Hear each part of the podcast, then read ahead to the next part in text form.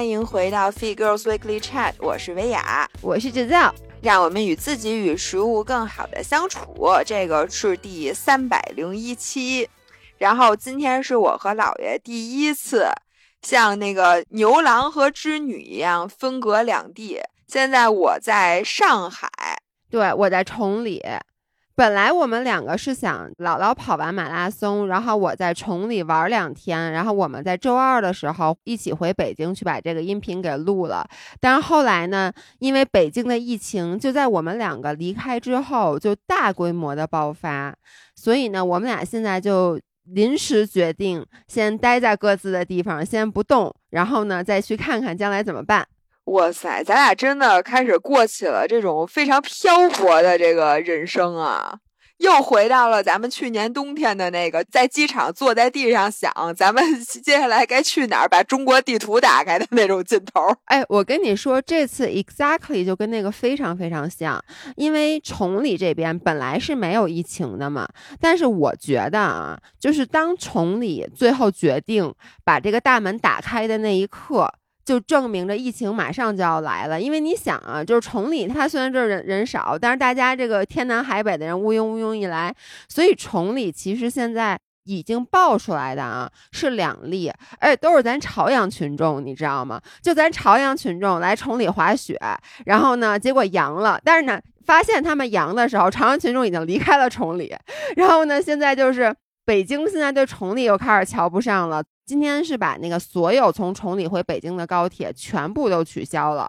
老爷公是昨天搭着最后的一班高铁回的北京，所以现在从崇礼回北京，我的理解是你只能自驾，而且回去以后，我听说啊，就是要被弹窗。像老爷公他已经被弹窗了，而且呢，社区会在你的家门上上磁条。哎呀，行吧，嗯，反正我们现在并不是抱怨疫情啊，那我们可不敢，我们就是给大家 update 一下我们现在的情况。然后呢，我们这期其实主要是聊我的这个杭州马拉松的这个故事，因为我呢是十一月二十号，也就是昨天，我们因为录节目是在周一嘛，二十号刚刚跑完，然后我今天刚刚从杭州拖着我的这个病腿，然后来到了那个上海。我跟你说，我这次差点又尿了裤子，刚才就是在那个路上。我一会儿给大家讲一下这个。你记得我上次尿裤子可就是杭马呀，二零二零年哦，还真是。而且我跟你说，我这两天滑雪，因为我从来没有开板，就我这两天是开板嘛。我开板一般就是滑一天或者一天半。我有史以来第一次开板连着滑三天。然后我跟你说，我跟你一模一样。我昨天下楼梯的时候，真的差点从楼梯上滚下去。我也是现在能不上厕所就不上厕所。憋得不行了才去。昨天老爷公还说呢，说你别跟张文雅似的，你也来，你一个尿裤子。我以为你又准备尿浇头了呢。我说你上次尿浇头还是上次，这次咱不浇头了好吗？不浇了，赶紧给我们讲讲。对，讲一下这个航马的故事。我从哪儿开始讲呢？从你顺利抵达吧，因为我觉得这件事儿其实咱们在上周五的播客当时录的时候，咱们还不确定你是不是能去。哎，对。然后给大家讲啊，这件事儿是这样的：原来跑马拉松呢很简单，就是一般比赛都在周日，它是方便大家周六到那儿，然后领物，领完了周日跑，跑完了很多人周六晚上就能回，甭管你在哪儿，你就能回去，就不影响上班嘛。然后现在的要求是说，外省选手来杭州要进行三天三检。才能去顺利领物，所以你至少要在礼拜三的晚上或者礼拜四你就必须到杭州了，要么你就来不及领悟。所以呢，我这次真的是早早一早去，但是呢，我是在前一天，就是倒推的那个三天的再前一天晚上有一直播，对，并且呢，那个直播咱们要播到大概十一二点的这个样子。但是呢，你到了以后，第二天必须的核酸结果就得出来。所以我就很紧张，所以你得上午到，对我必须要上午到，要不然你说那个万一核酸结果当天没出来，那我就白待了。是的，于是我就订了一个七点二十的从北京飞到杭州的飞机，而且早上七点多那几班都是从大兴走的。大家如果在北京，你就知道，就我们家住在北京的东北方向，那个大兴机场是在西南方向，我和大兴机场中间至少隔七个环。我就真的是咬着后槽牙订的那个飞机。但是呢，我第一班订完了之后，第二天收到一个短信说给你取消了。结果呢，我就说那我就再重新换一班，又订了一班，又给我取消了。我连着订了三班的飞机，就全给我取消了。我估计啊，是那么大老早的，现在从北京本来出去的那个航班就不多，再加上那么老早，他可能没满。在大兴就基本上除了像我这种神经病，没有人订那种飞机。所以呢，他就全都取消了，以至于呢，我就一直觉得去杭州这件事儿特别虚无缥缈，你就感觉好像肯定去不了似的。但是最后呢，我就想，无论如何，我再努力一把。于是呢，我就订了直播第二天早上的一班飞机和一班高铁，我全都订了。我说我早上起来上一个四点五十的闹钟，我醒了之后，我看飞机有没有取消。如果这个时候飞机取消了呢，我就去火车站；如果飞机没取消，我就坐飞机。所以那天早上，你真的四点五十起的是吗？四点五十起的，晚上直播我到家是十二点多，我等于只睡了四个小时。然后我收拾行李到了机场，我还又打开杭州马拉松的公众号看了一眼，看看说别到时候给我取消了。因为呢，上次厦门马拉松就是 exactly 这个故事，很多人是在飞机上收到的厦门马拉松取消的通知，但是当时他人家已经不让他下飞机了。对啊，然后还有人是在领物现场。直接人家说取消了，但是东西还发给大家。这次横店不是说那个早上起来都到现场了，准备开始跑了，人家取消的。在屋里咖啡因、能量胶都吃好了，然后就发现比赛 取消了。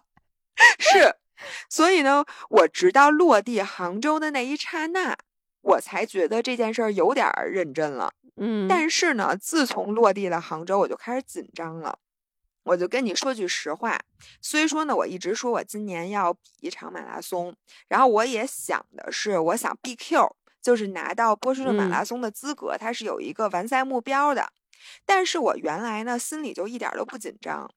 我想，可能是因为我老觉得这件事儿不太可能，就它可能不能如愿。就你设立了一个目标，但是这个目标的这个能让它实现的条件看上去都非常的虚无缥缈，对，所以这目标你可以随便设，没错，我也可以设一个。我今年这个目标也是想 BQ，你知道我为什么就一步一步的就把自己逼到想 BQ 了吗？可能就是因为吧，马拉松非常难跑，然后我突然想到，我已经有一年半没跑过马拉松了。你上次跑马拉松是背靠背吗？上一次跑马拉松是青岛马拉松，青马第一美女哦，对，青马第一美女，那个是去年五月四号，等于是五月份，到现在是整整一年零六个月，六个多月，嗯。然后我呀，我真的膨胀了，就是我已经忘记了跑马拉松是多么艰苦的一件事情。什么？哎，你没膨胀，张维雅，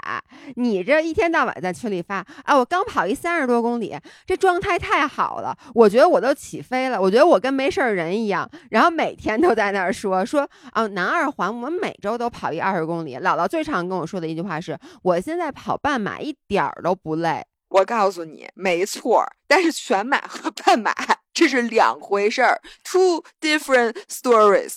就我就忘记了我跑全马的那个那个痛苦，就完全忘记了，并且呢，因为你觉得你跑不上马拉松，以至于呢，你的目标就定得越来越高，就好像你明明知道你明天不用早起，然后呢，你就心想，早起有什么难的呀？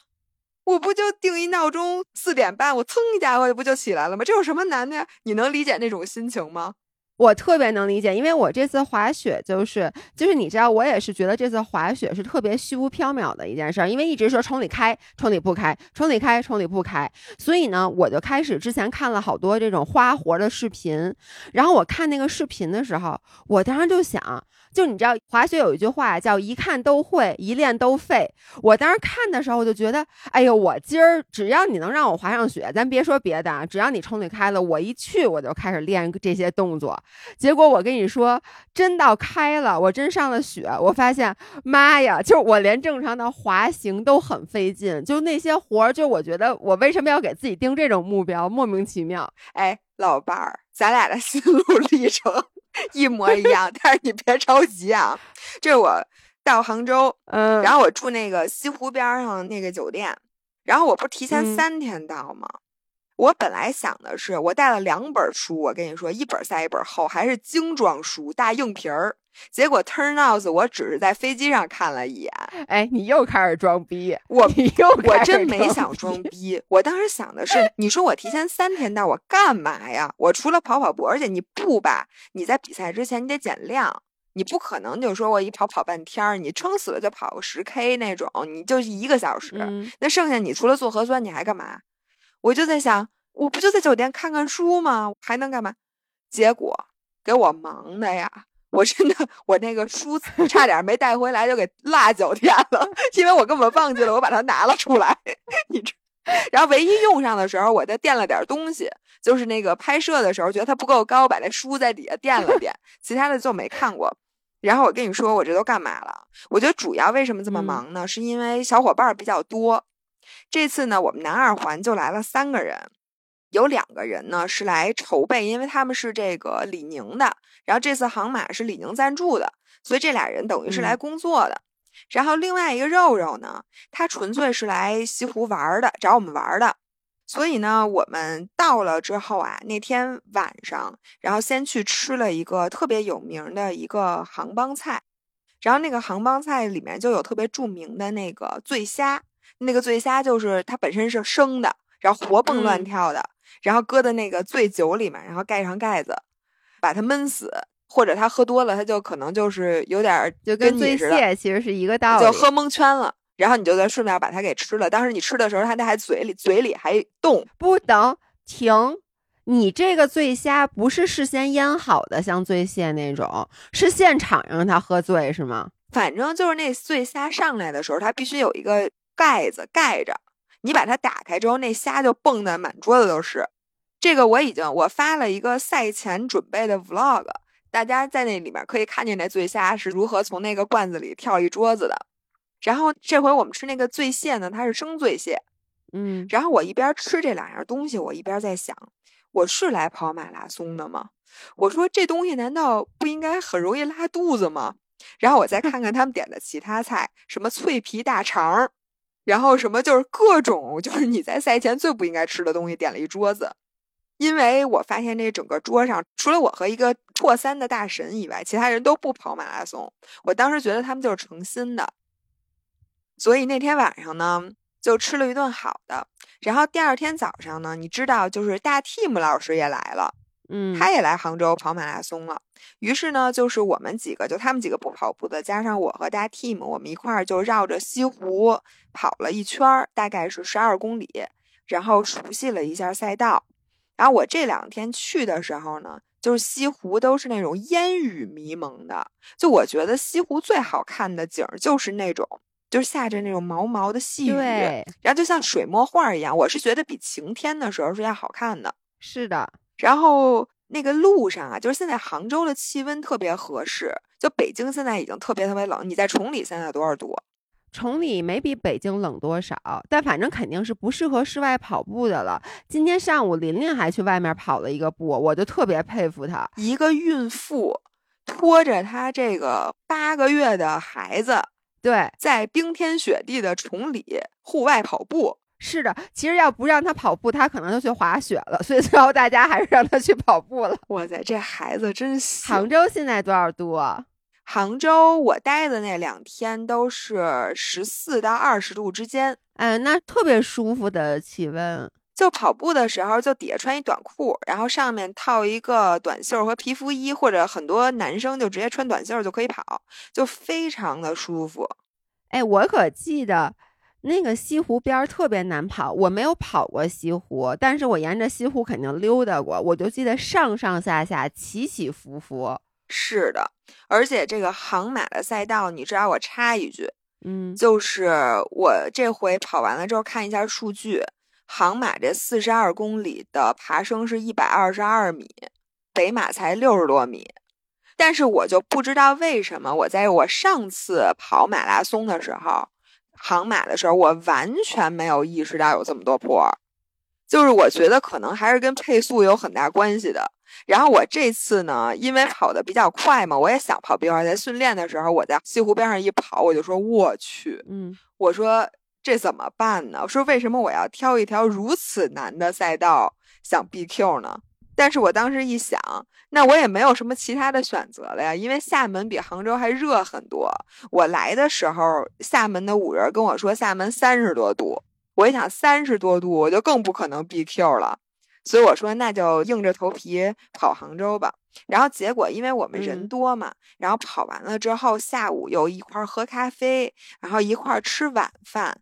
然后第三天呢，又去逛那个马博会，然后领悟，然后回来之后呢，又怎么着自己按摩，又游泳，反正就折腾的特别特别忙。不是你这明天要跑马了，你还游泳？我还去医美做脸了呢。不是你去医美做脸，我能理解。你说你跑马拉松之前，你是嫌自己不够累吗？我就觉得游泳啊，其实有助于我放松我整个的这个精神和腿。嗯，但是呢，其实也没有起到多大作用。你知道我是从什么时候开始突然紧张的吗？我觉得特别神奇。你之前紧张过吗？因为你从来没听你说过你紧张哎。我之前说实话跑马我不紧张，为什么不紧张呢？因为你没有目标。你的目标就是说我哎，我跑一马拉松，我拍一个 vlog，然后看看这个赛道长什么样，就跟咱们去骑车。如果你是为了看景的。其实你无所谓，因为你就看看景儿，然后你也没有规定自己今天必须骑多少，必须骑什么功率，也没有规定自己必须不能上车，所以这个时候呢，你就毫无压力的去骑。所以以前马拉松，其实我对自己从来没有过目标。你比铁三紧张过吗？比铁三比马拉松紧张，是因为东西太多了，特别容易忘啊。有幻象，对，你就满脑子都是想的是各种细节。哎，这个我放好了吗？那个我带了吗？什么的？这个表，那个什么码表，然后把它搁在哪个袋子里？反正就是事儿比较多。但是呢，也没有这次紧张。我这次跑马是我最紧张的一次，就是因为我给自己定了一个非常具体的目标，而且呢，那个目标吧。你又觉得自己好像能实现，但是你又不确定，因为你以前从来没用这么快的速度跑过这么长的时间，嗯，而且我不是每一次实验都成功的，就像之前跑三十多公里的时候，配速确实四五几，就是觉得哎没问题，但是又有的时候你跑完了之后就觉得体感不太好，而且你又没有在训练的时候真的跑过四十二，你跑过三十也不等于你跑了四十二，因为最难的就是后边那十二。哎，我想问一个问题：是所有的马拉松比赛，大家在训练的时候都不会真正的跑一个马？因为你看，像别的比赛，其实我的理解，你其实会模拟嘛。就不管是我想象不出来什么拳击什么的，你怎么在这得打十轮，你得 make sure 你确实是能坚持下来。但马拉松一般备赛的话，也就备到三十多公里，也就到头了，是吧？是的，是因为我觉得啊，为什么？是因为跑马拉松太伤人了。因为你啊，如果真的是用你马拉松的水平跑一个全马，你至少要歇一个礼拜。像大神说，其实你如果想让身体完全的恢复，你得歇一个月。所以你那样，你这个训练计划就没有办法再继续练了，就是你就完了。嗯。所以为了能让你持续的训练，在这个长距离之后还能再继续跑其他的，你就不能把自己跑完。嗯，但是它缺点就在于你不把自己跑完嘛，你就永远不知道你你后边十几公里死的有多惨。对呀，对，这马拉松就是这么神奇。所以呢，我就心里一边在鼓励自己，觉得你行的，你可以的，你现在有这个实力；一边又想，你真的有这个实力吗？你也没跑过四十二啊，三十也不等于四十二啊。反正就是，你知道，我一直觉得我是一个心理素质还不错的人，我不能说特别好吧。但是还不错，但是你知道那天给我紧张的，我领完补给之后回到酒店就开始试那个衣服试鞋，反正那段我全都拍下来了。看完之后，按理说啊，我那天就不应该跑步了，也不应该动，就尽量越少动弹越好。就是跑马前一天吗？对，跑马前一天你要尽可能的休息。但是你知道吗？我在酒店屋里啊。嗯，把我的跑鞋穿上，在屋里跑了半个小时。你知道在屋里 怎么跑步吗？就就跟当时 有人那个在酒店隔离绕着床跑是这样的吗？我就是在那个过道里冲刺，就是想用那个马拉松配速迈大步子，因为我就想确定，因为那双鞋吧本身是李宁的那个飞电，也不是我之前跑长距离穿那双鞋，但是因为航马的比赛，我又必须得穿李宁。嗯，因为那个李宁给我的名额，反正就是我必须得穿它，但我又对这双鞋不是特别确定，我对自己也不是特别确定，我对所有事情都不是特别确定，所以我当时我也不知道我为什么，我就在那屋里一圈一圈的跑。我觉得在楼道里，就是在卧室，就屋里。卧室里，屋里。你钉的是一标间吗？反正就这么说吧，从这头跑到那头，一共需要四步，就是唰唰唰唰跑那头，唰唰唰唰回来，然后原地对着镜子颠腾。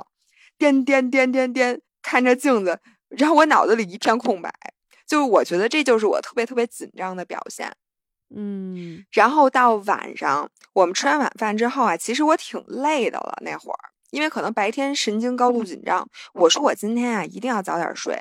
按照我原来的那个对自己的了解，我是一个入睡挺快的人，甭管是第二天早上你可能多么紧张的事儿，我都能入睡。结果我那天晚上。我都觉得，我都不确定我自己有没有深睡。你有没有睡着？就我可能还是睡着了的，但是呢，我就估计没有深睡。你能理解？就有的时候，我太能理解了。你不用给我形容，我第二天早上起来，只要是有点事儿，比如赶飞机，我前一天晚上就就是我会有那种感觉，在睡眠过程中，然后醒过来，我就觉得我没睡着。但其实呢，可能你刚才睡着了，但是你的大脑并没有得到休息。没错，而且你知道最可怕的是什么吗？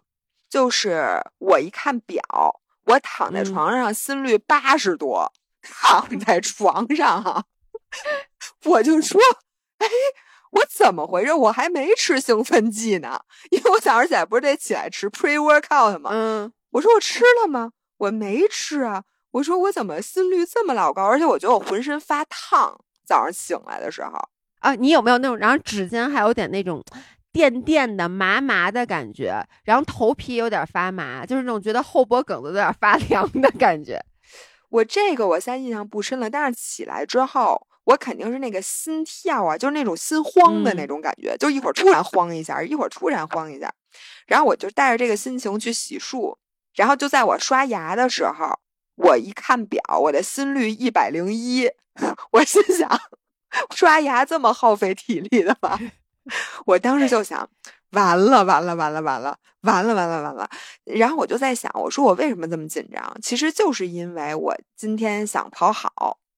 然后我就开始劝自己，我说张文雅，要不然算了，你就今天休闲跑吧，前半程就放开随便跑，然后看看风景什么的。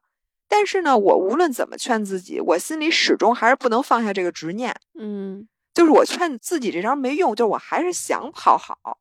就我一想，难道你又不想 BQ 了吗？你不想三三零吗？你不想检验一下自己的实力吗？不行，又重新想，哎，跑三三零的话，前面应该配速多少？后面配速多少？想，然后想想心跳又特别快，咚一下，然后就开始想，哎呀，要不然今天算了吧，航马也这么难跑，对吧？你何必呢？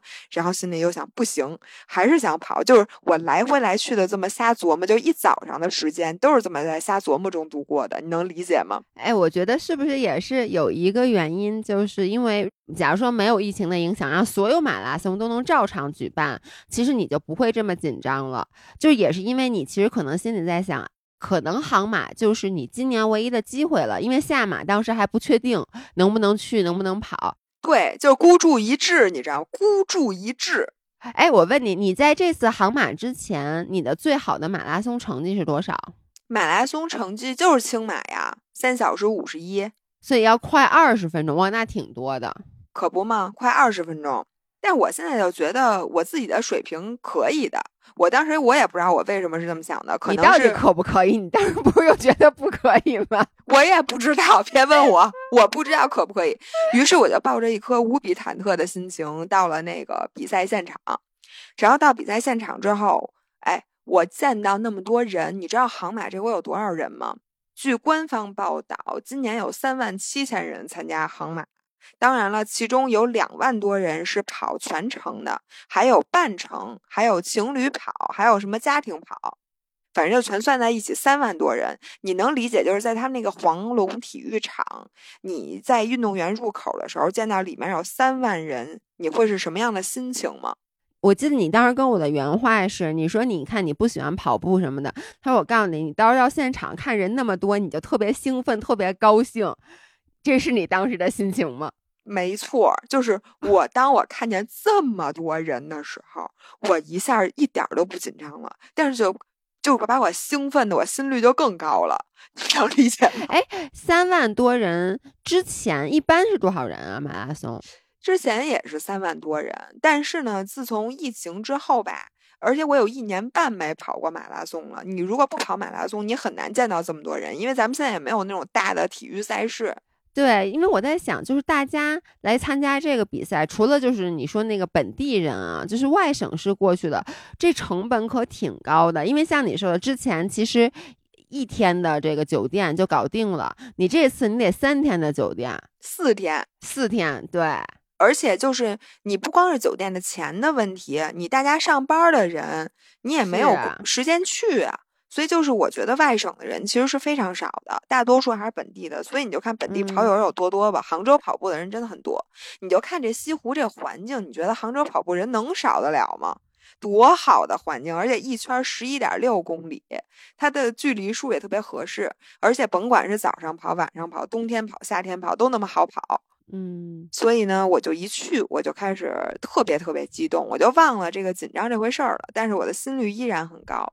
然后我就讲这个开跑的事儿，就杭州马拉松啊，它前半程是在西湖边上，然后西湖边上呢，它就路特别窄，然后起伏特别多，就好多小桥什么的，这你跑过，你应该知道。嗯，然后在我跑马拉松之前，有三个人都跟我说：“维亚，你切记，如果你这次想 BQ 的话，你切记前半程要压着速度，千万不能跑快了，因为所有前面跑快的人后边必崩。”别提航马了，就是更好跑的马拉松都必崩，所以你前半程啊最好比你的目标配速慢个五秒十秒，然后后半程呢你有劲儿你再往前追。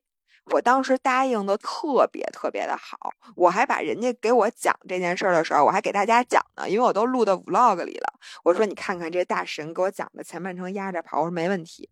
但是我告诉你，一开表要真的跑的时候，完全就不是我了，就是。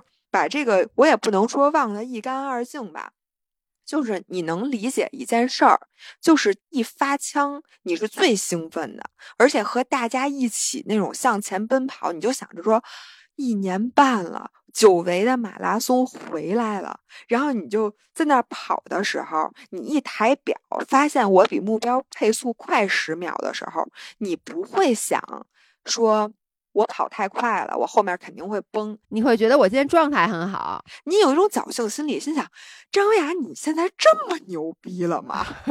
四五零配速一点儿都不累。哎，我想知道，因为一开始我其实就在想啊，三万多人，然后它又很窄，因为我知道西湖那些小桥什么的，就是。难道不会造成这种拥堵事件吗？你还记得咱们上次还给大家分享说踩踏事件，就这个人员密度绝对是已经可以形成踩踏事件，就是你你无法用自己的主观意志去决定你往哪边移动了。所以那过小桥的时候是你被人拥上去的吗？还是还是能正常的跑呀？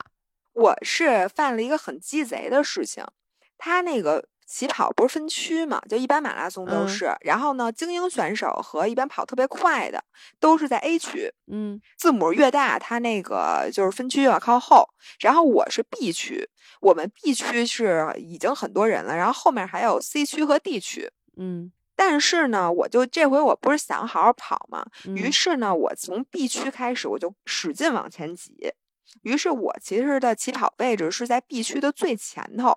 嗯，然后。比我再靠前的呢，就 A 区的人，他一开跑就比我跑得快，所以他们并挤不着我。嗯，所以呢，我就没有太被挤到。但是呢，我仍然被挤到，因为我没有好久没参加过人这么多、路这么窄的比赛了。哎，我跟你说，我特别感谢这个赛道，要不是前面把我挤着了，我后面崩的更早，你跑更快。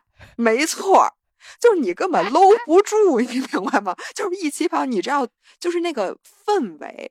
就是上面嗯无人机呜呜的，然后大家就在那儿欢呼，然后在那儿挥手，冲摄像头挥手，然后起跑的时候就有那种特别壮烈的音乐，嗯，就是那种噔噔噔，怎么怎么 哼呢，就是那种义勇军进行曲那种感觉，感觉你们要长征去了是吗？没错，就是那气氛一烘托到这儿，我跟你说，你不跑个快个三十秒配速，你都不好意思跟人打招呼。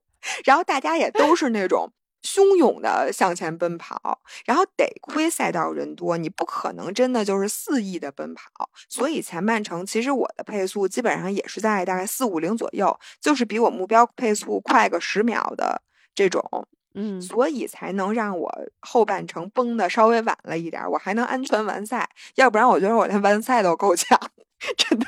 然后我一直跑到二十一公里的时候，我都是一种非嗯常膨胀的、飘飘欲仙的状态。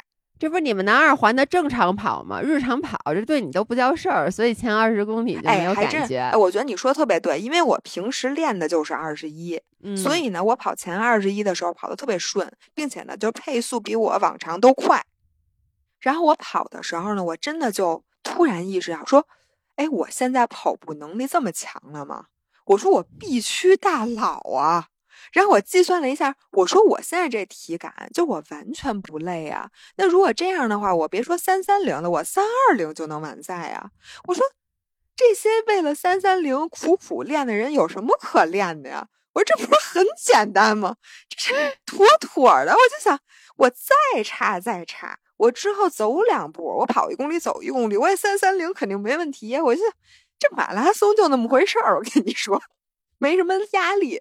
然后呢，这是二十一公里的时候，你你就说这个形势急转直下的多么剧烈吧。我第一次撞墙，就是突然觉得自己不行了，是在二十六公里的时候。就是我在二十一公里的时候啊，我把兜里揣的药都吃完了。我给大家讲一下，你知道马拉松，因为我受了南二环的影响，所以补给都嗯带的特别全，而且我真的算吃的少的，也是没少带。就是我的兜里有四个盐丸儿，四个 BCAA，一包肌坚强，四个胶。然后之前在比赛过程中，之前还吃了一个 pre workout，还吃了一果冻，吃的那东西那是相当的全。然后我当时在比赛之前蹲在那儿吃药片的时候，旁边的人都看傻了，都觉得哎，这肯定是个精英选手，就看我吃的那些乱七八糟的小白片儿，你不是 B 组大佬吧？人家都是 A 区大佬，我是 B 区大佬。B 区大佬和 A 区大佬的区别就是 A 区大佬能跑完，B 区大佬跑三十多公里就想退赛。然后我在二十多公里的时候还飘飘欲仙，我说这些药片我还需要吃吗？我一想，嗨，万一呢？你没一把给扔垃圾桶里，说我要不然减减重，说反正我也吃不上。那我跑到二十六公里的时候，可能得回来捡，就路边开始找我刚才扔的东西。然后，哎，我得亏当时还是按照这个规定，把那个那些后半程的药片都吃了。然后跑到二十六公里的时候，特别神奇，就是你觉得你的速度跟原来一样，但是你嗯抬表就每公里都会慢。哎，我懂。我每次跑到第六公里的、第七公里的时候，就跟你跑二十六公里是一样的，就是只要我超过七公里，我发现就是即使我觉得我很快，然后我一看那配速也七分多，对，然后我就说，哎呦，你知道我当时第一反应是什么吗？表坏了。没错，我第一反应，我这表怎么飘了呀？你就心想，我现在膨胀成什么样，不是，我每次也觉得是表有问题，是吧？因为你自己觉得你没有慢，你自己觉得是 at least 你跟之前，因为你有一个参照物，你觉得我跟刚才的这个感觉相比，我觉得我这个步频呐、我的步长我都没有减慢，那我凭什么速度要慢下来？对，然后我觉得表飘了，我就说这佳明这不行啊，这个怎么这么不靠谱？然后这个时候，大 team 老师从我身后追了上来，嗯我就在想，哎，我说大 team 怎么在我后面啊？当时呢，我的速度已经从了四五几掉到了五二零，于是呢，大 team 就跟我说：“你的目标是多少来着？说三三五吗？”然后看一下表，说：“你这配速可以吗？”然后我就意识到我这个配速啊，可能确实不太可以了。然后我就看他健步如飞的就继续往前跑，我就说：“那我就咬着牙，因为我当时还是有一点劲儿的。嗯我说那我就提提速，就是我的体感是提速了，但其实就是回到以前的速度嘛。嗯然后我就跟着他跑，结果我发现啊，就是大 Team 老师啊，他话太 密了。这个时候，他突然从身上把他那大疆的相机 掏了出来，然后把手臂一举，我心想完了。我说大 Team 老师要陪我跑这一路，我跟你说，我肯定得跑岔气儿，因为他说话，你说你能不接吗？然后，但是我当时的体感已经是完全不能聊天的体感了。就你已经不在区间二了，就你已经不是能一边跑步一边完成完整的句子的那个状态了。绝对不是我一句你话当时心率多少啊？一百八，我这回跑马拉松平均心率一百八，什么？真的。我跟你讲，我刷牙的时候一百，啊，对对对，我刷牙的时候心率就一百，我跑步能不一百八吗？而且吧，还有一个事后我知道的情况，那天杭州虽然说温度不高，大概十八度左右，但是它的湿度是百分之九十三，嗯，湿度特别难。你知道，在湿度特别高的时候，你的气压特别低，嗯，然后你就完全喘不上来气儿，就是喘气儿变得很困难的一件事儿。所以呢，那天给大家汇报一下，沈乌贼、大 team，然后还有我说的那个破三的大神李锐啊，还有那个几个我知道的人，他们都跑崩了。所以呢，这个是我唯一的安慰。嗯但是呢，当时我就一百八十多的心率，我就不可能跟他聊天。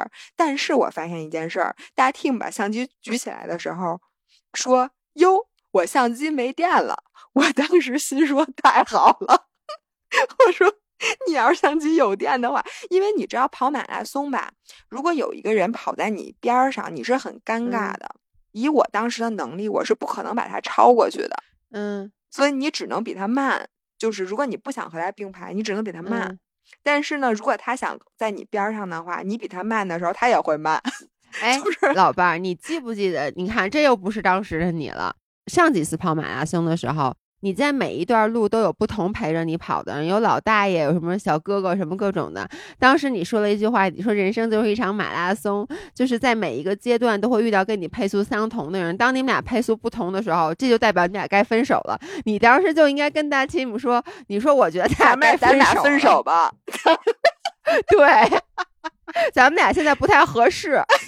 说你要是早点遇见我，咱俩可能还行。现在就是对的人在错误的时间。本来咱俩认识，你说咱俩都挺熟的，一起跑，互相扶植，都是小伙伴，非常好。但是这错误的时间，你正好碰上我撞墙了。对，于是大 team 在事后还给我发了一个嗯微信，说后来我为什么就先走了呢？是因为嗯我看你一脸严肃。我心说，我当时那哪是严肃啊？我觉得我都快死了。他以为我生气了，其实我真的不是生气了，我只是很绝望。当我的小脸儿煞嗯白。我在这里插入一个故事，我这次马拉松，因为你知道那摄影师他们多可气吗？嗯我就想说，这些摄影师你就不能在人还有人样的时候把照片给我们拍了吗？非得要等三十多公里的时候，这个时候赛道边上全是摄影师，之前前十几公里一个人没有。就是 你想把你灿烂的笑容和你完美的妆容展现给路边的人，路边都没有人。所以你这次，因为我也发现你这次照片特别少，就不像跑青马的时候，各种就是全是照片儿大家还叫你表情管理大师，就是你能在跑马的时候还跟大家挥手，就感觉跟领导视察似的。结果这次我就觉得你发的照片好像都是一开始，我能看出来是一开始，因为旁边还有很多很多人。也有后来的，后来的都没法看，就是没有任何表情我，然后就小脸煞白。我我告诉你，现在所有的五人都在跟我说让我去纹唇，就是因为 是你因为 看看，哎，你看我现在嘴唇儿 挺红的，就是吧是？你知道吗？我现在发现了纹唇唯一的用处。就是在你跑马拉松的时候，因为这个时候你没有时间抹唇膏，就是已经没有一丝一毫的精神来想我嘴唇是什么颜色的。然而我小脸煞白，这次因为 我跑崩了，然后我的嘴唇毫无血色，看所以在我发了的微博的时候，发了一组照片儿，底下就有不是咱们五人儿的人留言说：“小姐姐，你的面色好差呀，不要再这么锻炼身体了，对身体不好。我心想，我还哪儿顾得上对身体好不好啊？我当时就是，哎，你路上吃补给了吗？就是饭什么的。饭那哪有功夫吃饭？就是边上的那些吃的发的吃的，就除了你的没有发的吃的，没有吃的，只有香蕉啊。都你不我怎么记得你之前说什么跑步路边吃特好，没发点什么？我因为我记得四川是有什么串串香，我今天还看大家在群里说呢。对呀，没发点什么醉虾啥的。杭州的这个马拉松吧，它不是以美食著称的。像厦门的马拉松，在三十多公里那大坡旁边有那个猪蹄，就它有什么猪脚饭。但我问你，对于一个必区大佬来讲，我怎么可能停下来吃猪皮儿呢？我疯了吗？我 那玩意儿吃完还能跑步吗？这都是给五小时开外的休闲跑选手准备的。嗯，你告诉我，成都就是你好不容易辛辛苦苦，前面配速保持的非常好，跑到三十七公里处的时候，你怎么可能说我现在停下来吃点串串串香呢？哎，但是你当时就你这次不是说跑崩了？我问你，你当时在那个商务群里发微信，就你说我跑崩了的时候，当时你跑完了吗？跑完了呀。哦，你跑完了呀？我还以为你已经不想跑了，站在路边儿跟我们说我跑崩了呢。因为我没带手机，我跟你说，我当时姐们儿但凡带了手机，我都退赛了，真的。我给你讲这个故事啊，嗯我刚才说到哪儿了？你说你二十六公里，大 team 跟你分家了，他走了，你的小脸煞白。哦，对，我想跟你说的是，我不光没有吃补给站的吃的。嗯，这一路上我喝的所有的水都泼了我自己一脸加一身，就是你知道马拉松喝水是本来就是一个技术活儿，就是你不能停，嗯，然后你进站那桌子上放的都是纸杯，嗯，所以你需要一边跑一边抄起纸杯就喝到嘴里，然后再迅速把纸杯扔掉，就本来这个行为本身就是需要练的。然后呢，我之前就以为我掌握了，是因为我知道我只要拿起水杯的时候，把那口儿夸一那么一捏，捏成一个尖的，然后你这么着顺着那尖的那个尖儿，嗯，然后往里喝，就基本上不会洒。但是我发现我以前练的那都是五分半、五分四十的配速的时候是不会洒的。当我以四分半的配速。冲过那个站的时候，我每次就是一拿，还没等捏呢，你知道我这俩动作配合的不太好，就 是拿起来刚要捏，已经泼到脸上了。你能理解吗？我觉得你还能拿起来，因为我觉得以你我对你的了解，你可能手过去扫倒这一排杯子，然后一个都没捏着。你说的太对了，我每次捏杯子的时候都会碰到旁边的杯子 就是你知道你你那个手啊，我这手你也知道它有多残，而且我经常你知道吗？我会在很远的地方，我这小眼睛我就贼住一个杯子，好，我就拿这杯，因为我的手眼协调能力你也是知道的，就我必须要提前把手的角度摆好。但是往往都是在我冲过去的时候，人家一把拿走了我想拿的杯子，然后呢，我的手再转向别处，然后，然后你知道你这么一挥嘛，对吧？然后就咣叽泼自己一脸，然后还泼了我自己一相机，因为我这次带那相机是吸在胸口的，嗯，所以我那相机拍的摄像头上永远有水珠，而且还不光泼的是水，还泼的是各种运动饮料，嗯，就我整个这胸前这块儿。全是就没干过，而且都是粘的。得亏这运动饮料不是像红牛似的，它是白色的，这样黄色的，我那整个胸前就跟尿了一样。对，因为我还想说你穿的是一个白色的小背心儿。后来我洗背心儿的时候，我发现我天呐，巨粘，你知道吗？就得亏这不是一件你自己花钱买的限量级的白背心儿，要不然你可能当时你就弃赛了，因为你是一个如果我衣服脏了，我就不能再继续跑了的人。当时我可能就会走到补给站后面，管他借点水，开始洗衣服，等 我把衣服洗干净，我再接着跑。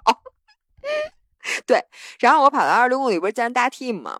嗯，结果呢，大 team 就先走了。我当时想，行，那我再去维持一下这个配速。结果从二十六公里到三十五公里，我就还又快了一点那个配速，因为我被他带起来了嘛。嗯，然后我又维持着那节奏继续跑，但是那会儿我就一直在想，因为我原来前二十一公里我的体感是说我可以用这个配速无限跑，但是到二十六到三十五公里的时候，我已经觉得每公里的时间显著的拉长了。就原来你觉得你隔一会儿，尤其是前几公里，嗯你就觉得我还没跑了，怎么就五公里了？简直就觉得怎么时间过那么快呀？但是从二十六公里到三十五公里，就是你每一公里觉得特漫长，你觉得怎么还没看到下一个公里的牌子呀？然后半天半天，你才发现过了一公里，这就说明你其实已经开始累了。然后这个时候，神奇的事情就发生了。我原来跑马拉松啊，是从来没撞过墙的。嗯就我只是知道有撞墙这么一个概念。你记得我最开始跑马，咱们录的有一期知识问答，嗯，我还说是什么叫撞墙，咱们还在那儿打岔。对对对，然后我每次练三十多公里的时候，我都给大家讲，是因为马拉松三十多公里容易撞墙，所以我们是为了预防那个，我们就要练三十多。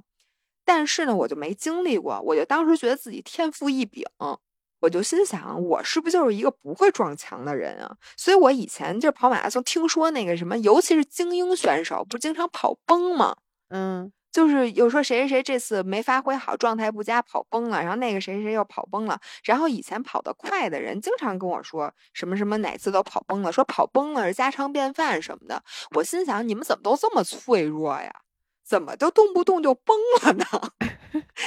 说我我这儿没有墙，我跟你说，我是一推土机。没听说过，你就忍一忍，坚持坚持，不就过去了吗？哎，其实我也想说，对，你知道吗？因为我没见过墙，因为可能十公里以内那墙还没建好呢，可能只是一土堆儿，我跨过去了。你就迈过去了。对，我也想说，这是一个不可逾越的难受吗？我觉得这个呀，我也请大家在评论区里给我们留留言。我想知道其他的人在事后，就如果你撞过墙呢，你给我们留个留言，你觉得当时有没有更好的办法可以过去？你撞上墙，你就知道你撞上，因为它也不是一个实物的墙，你梆一下撞在上面了，其实就是一种状态，然后那个状态叫撞墙。但是所有人，即使你之前没有经历过撞墙，但一旦你撞到墙了，你都会立刻知道，OK，我撞墙了。你不会有一个说，哎，这是什么呀？这怎么就可能现在有点不是墙吗舒服了？这是墙还是门儿啊？对，这还是窗户啊？我跟你讲我的感觉啊，嗯，就是到三十七公里左右的，突然一下，你就觉得就感觉你没电了。就比如说你的手机突然一下就黑了，嗯就是你的腿迈不开，你的心肺顶的贼高，然后你整个人都是木的，你就感觉你你被掏空了，嗯就是你没有一丝一毫的能量继续跑步了，就是那个感觉。嗯我现在想起来，呃，很多人说说我是撞墙没有经验，因为这是我第一次撞墙，嗯就第一次撞墙，你不太知道你应该怎么办。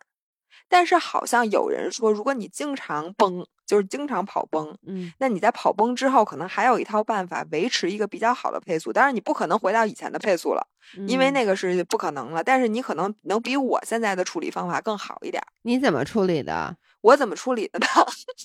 哎，我就想说，这时候是不是吃点儿？这时候吃一碗猪脚饭，因为你身体被掏空了。但你知道有个东西叫外挂电池吗？就是你我把充电宝贴上。对，你就把充电宝充上。就即使你知道有的时候你这块电池就算它完全废了，但只要你连上电源，你还能继续用，你就不停的就是吃猪脚饭，你是不是还是能跑出来啊？也许行，但是你知道我当时已经跑恶心了，就是我上一管胶还在嗓子眼儿，然后我嗯一反就是酸水儿，所以当时别说嗯吃胶了，你得吃点咸的。就是我连喝水我都恶心，就是恶心。所以呢，我其实我嗯身上有一管胶没吃，我到比赛终点我都没吃，是因为我根本当时就吃不下去。我觉得这是不是也是我跑马的一个短板？就因为我平时从来不吃胶，就很少很少吃胶。嗯然后呢，我肠胃本来消化也不太好，然后一跑这么大强度的比赛，我消化就更不好了，以至于呢，我觉得吃不下东西是一个非常致命的事情。但是当时反正我一点儿都不想吃东西，就是只想吐。然后呢，我的解决方案就是，我觉得我不可能跑完了，刚才那群里还有人问我呢，说姥姥，你都跑了三十七公里了，其实当时离终点只差五公里。对呀，五公里你不是说没跑呢吗？对呀，说你就差五公里，你怎么可能想过要弃赛呢？但是我跟你说，当时就是你撞墙的时候，不但是你身体撞墙，你情绪也撞墙了。就如果我有理智的情况下，我肯定觉得我这五公里我怎么着我都能到了。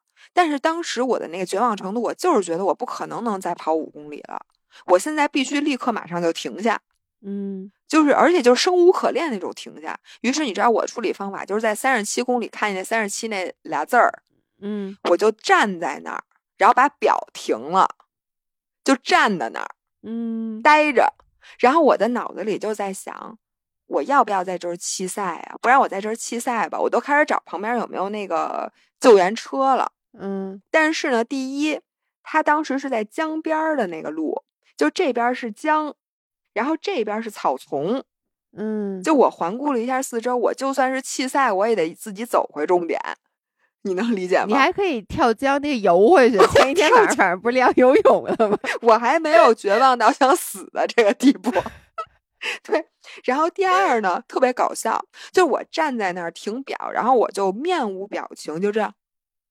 然后目视前方，然后表情可能比较严肃。这个时候就上来了一个志愿者小姑娘，开始往我的腿上喷云南白药。他都没问你是吗？没有，就是我觉得他觉得啊，只要有人停下，那一定是抽筋儿了或者哪儿疼。嗯，然后他就把我两条腿喷满了云南白药，就我两条小腿都是湿的。因为一般呀，人家都是紧急处理一下，就是你站在那儿，他呲。然后这个人就开始往前跑了，嗯，但是我没有动，于是我没有动的时候，他就继续给我喷，就先把这条腿喷了，再把那条腿喷了，然后前前后后上上下下都给我喷满了，嗯，于是呢，我当时看了一眼那志愿者，志愿者问我行吗？然后我就觉得这气氛都烘托到这儿了，我不往前再跑两步，就感觉不太合适了。主要你说我要是现在弃赛了，人肯定觉得那云南白药给你浪费了。我觉得他活活能把大半管都给我喷到我腿上了，我就觉得那怎么着，我得往前跑两步吧。然后在我正在往前跑的时候，我突然发现大 Team 老师在旁边走路呢，就 他在超过我不久，他也不行了。于是他开始沿着江边走路，然后他的脸就转向那个江。他也小脸煞白了吧？哟，他小脸煞黑。然后呢，我一看，哎，我说他也走了。这个时候对我反而是一种安慰，嗯，因为之前我旁边，因为我前半程我觉得我是必去大佬，然后我超了好多人，然后我超过别人的时候呢，别人总会情不自禁的喊一句。说嚯，你看这美女什么的好厉害，或者老头儿一般都会冲说：“哎，小姑娘好厉害，你知道吧？”嗯。然后后半程呢，你的体感就恰恰和前半程相反，你就是一直在被各种老头儿老太太 超过去。嗯。而且呢，你知道，就是我们这个配速，就是三三零到三四零这个区间是人最多的区间，就是它是一个正态分布。我觉得我们正好应该是在这个马拉松。的中间儿，嗯，所以这段人是非常非常多的，然后有很多你感觉看着完全不厉害的人，但是都比你厉害很多，所以在后半程的时候。实在对不起大家，因为呢，姥姥这次是拿手机在搭着一个罗德的那个什么小无线麦录的，所以我们惊喜的在周二晚上发现周三要发的音频在后面十六分钟，姥姥的音都没录上，而且主要是你没录上，如果是我没录上，其实无所谓，因为我基本只说了嗯啊啊。对我一听，因为只有姥爷的音轨，没有姥姥的音轨，然后中间各种都是嗯啊，各种捧哏，然后逗哏那人没录上，太惨了。所以呢，我在这里接着把这个故事讲完。嗯，然后刚才讲到，其实我就是前半程和后半程的那个体感完全不一样嘛。嗯，就前半程时候觉得自己是必区大佬，特别牛逼，然后后半程各种被老头老太太超过去，然后就觉得自己白练了，完蛋了。然后今年这什么玩意儿啊？嗯。所以我在三十七公里的时候才就不想跑了。当时就觉得，如果我不 BQ 的话，我就白跑了。但是呢，就是因为那一件件的小事儿，我最后还是坚持下来了。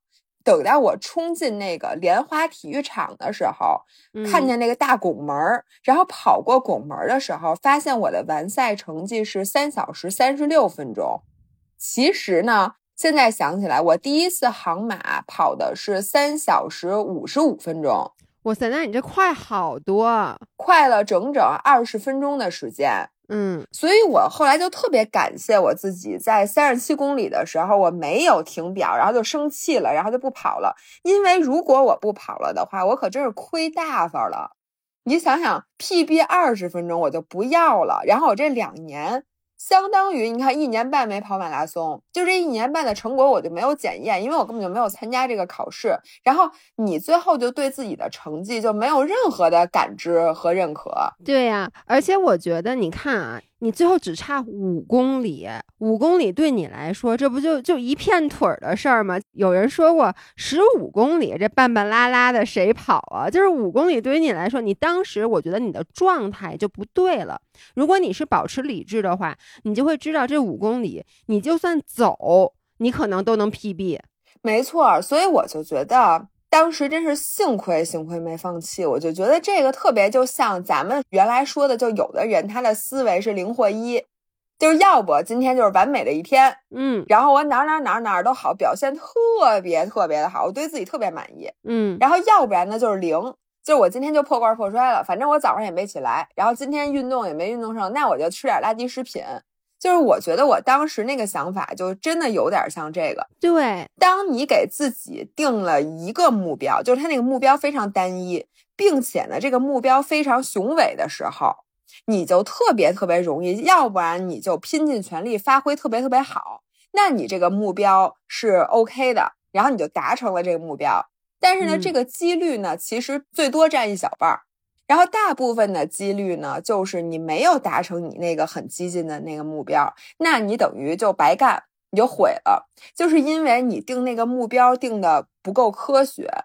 所以我现在在想，我下一次如果再跑马拉松或者我再参加比赛的时候，我绝对不能像这次一样指定一个特别激进的目标，我一定要给自己就是留出余地，就是如果我状态好，OK，那我奔着目标一去。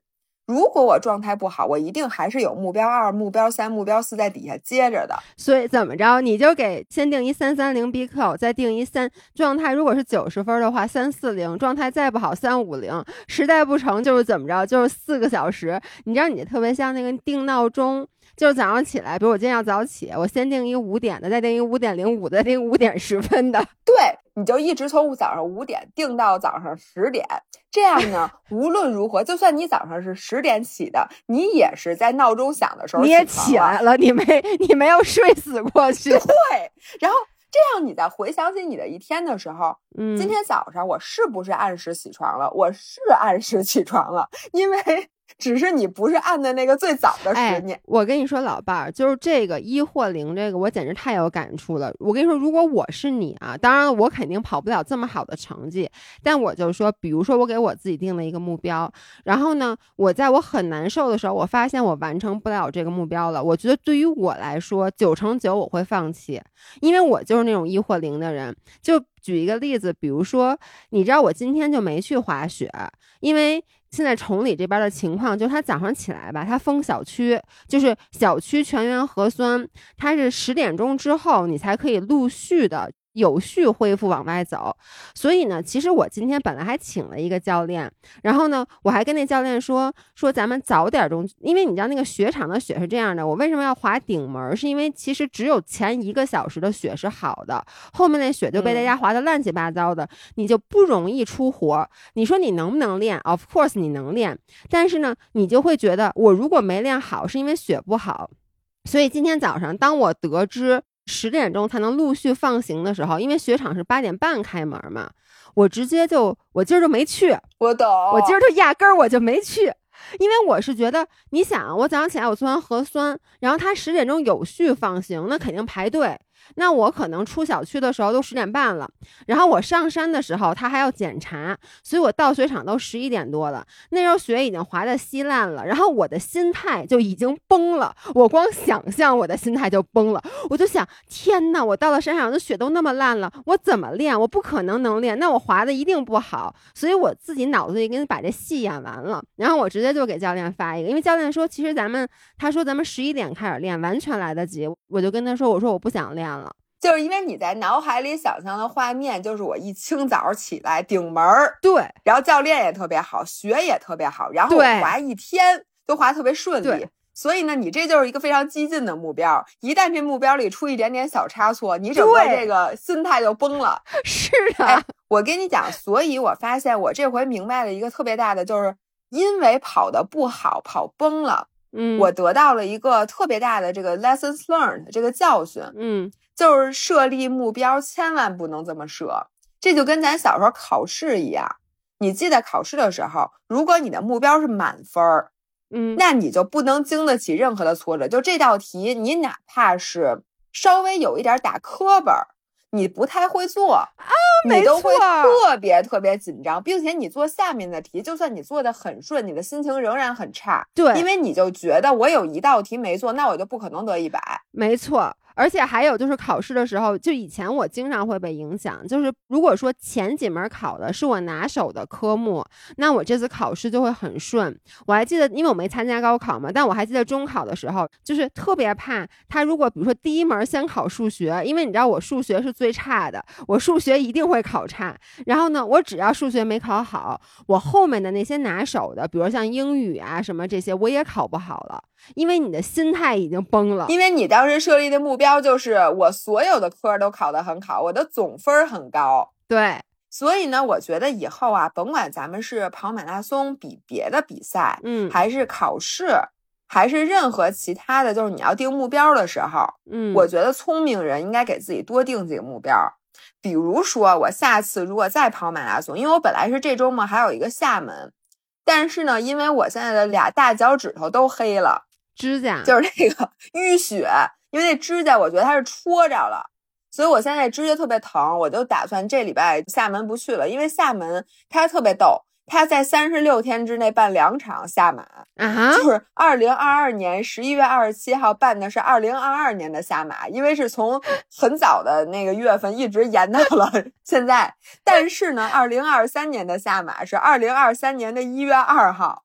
等于这两次下马中间只隔一个月，我都笑了。天呐，那所以大家会去跑两场吗？我觉得大家会分开吧，就这今年的名额跑今年的，然后明年名名额再跑。哎，这就是你去年没去成的那场马拉松，对吗？去年的下马我去了，就是我背靠背的第一场哦。但是呢，那其实是前年的比赛，延到了去年的四月份，然后去年的比赛呢又延到了啊，不是今年。哎，我也搞不清楚，反正就是就是两场，所以我就想还差一个月，那我跑第二场挺好。然后我就说下回我在跑马拉松的时候，我就这么定目标：目标一就是如果我今天跑的体感特别好，嗯，那我就冲一个三三零，这样呢就能在你体感好的时候激发你。如果你不定一个特别高的目标，那你很有时候你的潜力很难被激发。但是呢，光定这一个目标太危险，所以我就定：如果你体感中等偏上。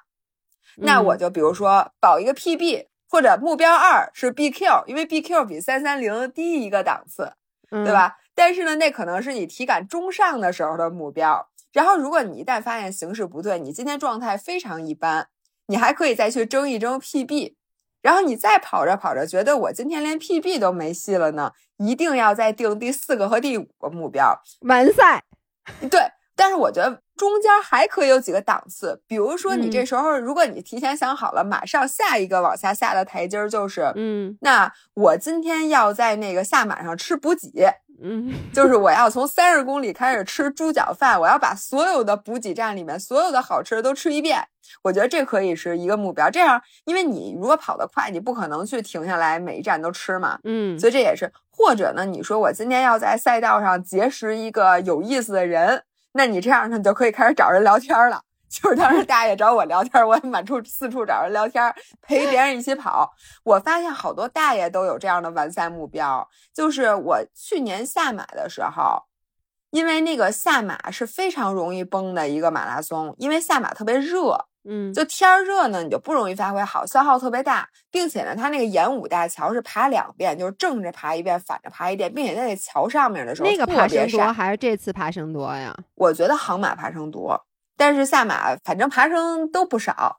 然后就是你那个在大桥上回来就是豁老晒，豁老晒，也没一棵树都没有，你就是跑的生无可恋那种。然后呢，主动有大爷就是来过来陪你跑，就陪美女跑步，而且他们原来都是 A 区的，就 A 区就说明他的 PB 的成绩是很厉害的，他才能被分到 A 区。然后那些人就明显是跑崩了的，就前半程跑特别快，所以这个时候有一个陪美女跑步的目标接住呢，他就剩下来的马拉松就跑出来就觉得非常 fruitful，你明白吗？就是所以你这 B 区大佬，你就是去 C 区陪小哥哥跑，哎，对我帮小哥哥拿水，帮小哥哥剥奶糖，帮小哥哥拿盐丸儿，跟小哥哥聊天儿，或者呢，你再往下就说我看风景，我这次的目标嗯。就是把沿途所有的风景，每一公里的路我都看一遍，仔细欣赏。嗯，我就觉得你需要有这么一系列的目标，才能支持让你心态一直是好的。你说咱们这种跑者，说白了，你说那些目标你定了它是为什么？其实不就是为了让你整个的这个体验特别开心吗？因为你定激进的目标，其实你如果完成了的话，你的体验是无与伦比的开心，因为你有那种自我成就感。哎，我想问你，你这次跑的体验就是不好的，对吗？就是你看风景了吗？你也没，我觉得你你难得你连小哥哥都没看，因为我觉得每次跑完马你回来都会分享一两个小哥哥的故事，但这次你一个小哥哥的故事都没有。我还看小哥哥，我跟你说，我光看前面人脚后跟了，就是我后来就一直是丧不搭眼的，低着脑袋，强打着精神，小脸煞白，然后就一直那么盯着地面跑。我这回的跑步体验是非常非常痛苦的，就是因为我只定了这个一个目标，并且呢，你到后半程为什么那么绝望？是因为你知道你唯一的目标没有达成，所以你才会那种生无可恋，你就不想跑了。然后我是觉得以往的那个马拉松都跑的真的非常开心，是因为你没有目标，你就没有台阶儿需要下。反正这次真的就是，你看啊，你等于赔了夫人又折兵。不是，我觉得首先啊，咱们先说你这次的成绩，我就不明白为什么了。PB 就不算成绩吗？PB 跟 PQ、BQ 就差一个字母，而且 里边都有个 B，NPQ 不是，而且 NPQP 还排在 Q 前面。就我觉得这次成绩本身已经非常非常好了，而且我的理解应该是比你想象的要好，对吗？比我想象的差呀。不是啊，就在你最难过的时候，就是就是你当时三十七公里，你觉得你根本跑不动的时候，那肯定的，对吧？因为你知道，你这个感觉特别像你之前跟我说，你记不记得，就是咱们去骑四海，然后那次你不是控心率吗？然后嗯你就是你说你都不知道怎么把心率控在一百四，因为太容易就上去了，所以你所有的努力都花费在控心率上。然后那次你跟我说是你骑四海骑的最开心的一次，因为你就唯一的努力就是不要超罗京，但其实你一直就是能。很舒服的骑，然后结果最后你发现你的成绩只比你的最好成绩慢三分多钟，是的，但是你想，你最好成绩你可是骑的要死要活的，我觉得这要给我选，就是要死要活和特别舒服，然后最后只差三分钟，我肯定选择特别舒服呀。哎，我觉得你这说的特别特别对。我这回跑完马之后，我也在想，说真的跑马拉松就一定要越跑越快吗？因为你你知道，真的马拉松其实也跟骑车一样，你可能最快的成绩就是你玩命跑，然后跑得特别特别难受，跟你跑得很舒服，中间可能差不了几分钟，就是你的成绩。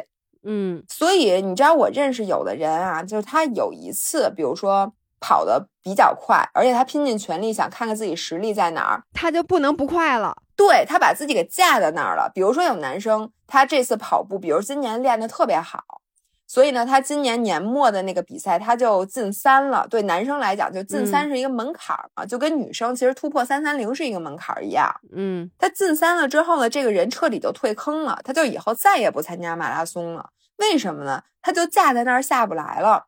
但是你要想知道，你今年进三不代表你明年能进三，因为呢，你进不进三看的是你今年这跑量堆的够不够。所以你明年要想复制你今年的成功，你得像今年一样刻苦的努力。然后，如果你再想突破今天的成绩，你可能的训练量和强度都得呈指数级的上涨。然后你会的，你的痛苦程度也呈指数型的上涨，可能你才能在快一分钟或两分钟。但是呢，你如果这个比赛没有精心的选择，比如说这赛道不够平，天气不够凉爽。或者呢，你的分区不够靠前，你有可能都白练。就说你可能是去年 double 的跑量，嗯，然后 double 的强度，你确实也比去年强，但是因为你比赛选的不好，或者你比赛赶的那天天儿不好，你都不可能再快，就可能比去年还慢。所以，那你说这样的人，他以后还怎么享受马拉松啊？就首先，你选择马拉松不是看哪儿景色好。就是不是说你想去哪儿就去哪儿，你得选一个大平赛道，哪怕就是那种特别无聊的那种大折返，你可能就得只能选那个跑。你说那样就其实失去了好多好多咱们跑马拉松的乐趣。对，所以我就觉得呀，这个真的是一门艺术，值得咱们好好的思索，就是怎么给咱们自己定目标的这个事情。我现在觉得，就是如果我们能好好控制这个目标，就是我们的追求不是说让这个目标本身有多么好，而是说定一个这个目标，然后让我们一年一年能过得更加幸福、更加舒服，就给自己一点甜枣吃，但是呢又不让自己特别难受，最后呢能让自己一直坚持在玩这个运动。我觉得这个才是定目标的艺术。是的，我觉得你刚才说一点特别对，就是你怎么能做到，当你取得一个好成绩之后，你能接受自己的退步。首先，你随着年龄的增长，你早晚是要退步的。而且，就像你说的，就是你，你可能这次跑一好成绩，真的就是天时地利人和，你不知道怎么回事，你就跑了一个好成绩。然后，任何一个变量都可能影响你，然后这个就会让人特别特别沮丧。对，所以我觉得这个是我这次跑完马拉松。最大的那个感悟之一，然后我最后再跟大家分享一下啊，幸亏今天补录了，因为昨天我的成绩还没出来，嗯，就是排名还没出来，嗯，今天我看到了自己的排名，我的净成绩在整个应该是不到两万人跑全马里面，我排第三百四十四名哟，而且是男女都算上的啊，你不觉得其实真的还不错？所以我就在想。我说：“哎呦，我真是幸亏没有放弃啊，朋友们！所以在大家以后，你甭管干啥事儿，你觉得今儿妈的我今天不干了的时候，请大家想想姥姥的航马。其实就是只要你做完，哪怕咱们是最后一名，你都是完成了，对吧？你都可以给自己打个勾。我觉得，所以就是所有的东西，你至少有一个目标叫做完成。对，而且我之前老跟大家说说那个。” Done is better than perfect，就是完成比完美更重要。今天我发小红书的时候，还有人说呢，说姥姥你怎么能在三十七公里停表呢？完成比完美更重要，这句话是谁说的？你自己难道忘了吗？所以我发现，就有些时候你就会忘了这一点，然后你做出的有一些决定，真的就是千钧一发之差，你差那么一点点，就会让自己非常后悔。所以呢，我希望我这次跑航马的例子。能够激励大家不要 放弃。好，那哎，我们补录了，你知道补录了二十一分钟，也不知道咱比之前十六分钟多说了些啥，也不知道，可能就是你最后的故事。好吧，OK，那我们今天就录到这里，然后咱们看看能不能周五再见。嗯，拜拜，拜拜。